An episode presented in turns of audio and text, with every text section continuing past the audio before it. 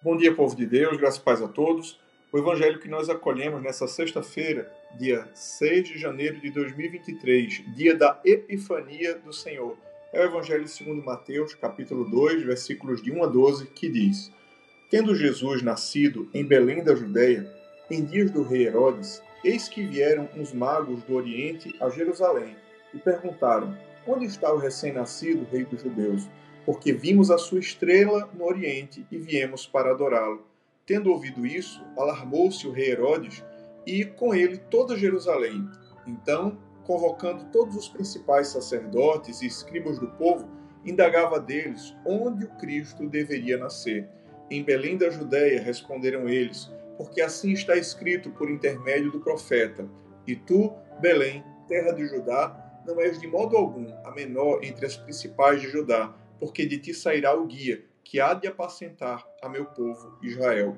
Com isso, Herodes, tendo chamado secretamente os magos, inquiriu deles com precisão quanto ao tempo em que a estrela aparecera, e enviando-os a Belém, disse-lhes: Ide informar-vos cuidadosamente a respeito do menino, e quando o tiverdes encontrado, avisai-me, para eu também ir adorá-lo.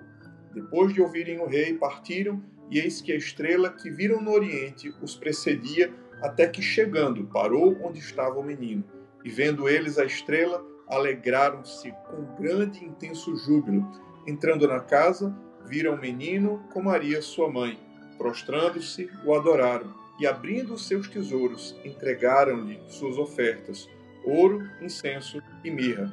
Tendo por divina advertência prevenidos em sonho, para não voltarem à presença de Herodes regressaram por outro caminho à sua terra. O Evangelho do Senhor, louvado sejas, ó Cristo, que as palavras do Santo Evangelho perdoem nossos pecados e nos conduzam à vida eterna.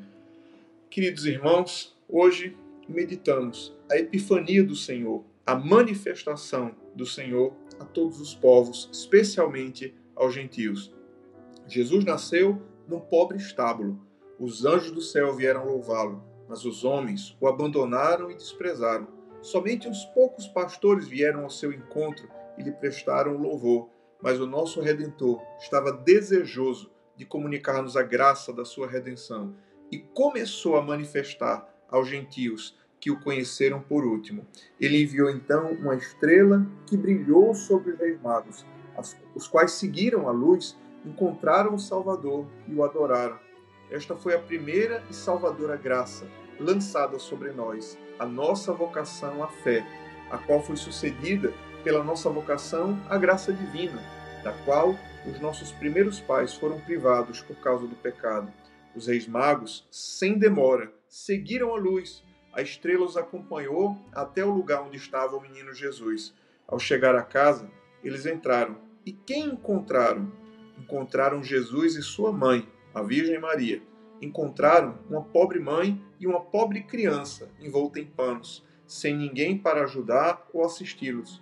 Mas, ao entrar naquela humilde casa, os reis magos sentiram uma alegria nunca antes sentida, e abençoadas chamas de alegria arderam em seus corações.